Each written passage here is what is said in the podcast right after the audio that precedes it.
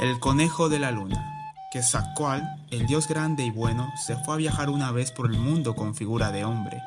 Como había caminado todo un día, a la caída de la tarde se sintió fatigado y con hambre.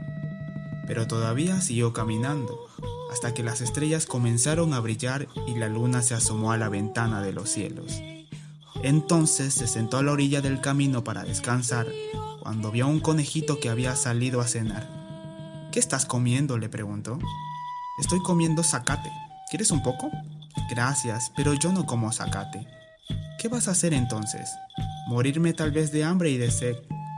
El conejito se acercó a Quetzalcoatl y le dijo, Mira, yo no soy más que un conejito, pero si tienes hambre, cómeme, estoy aquí.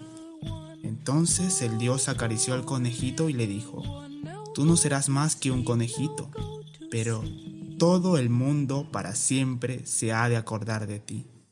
Y lo levantó alto, muy alto, hasta la luna que quedó estampada la figura del conejo.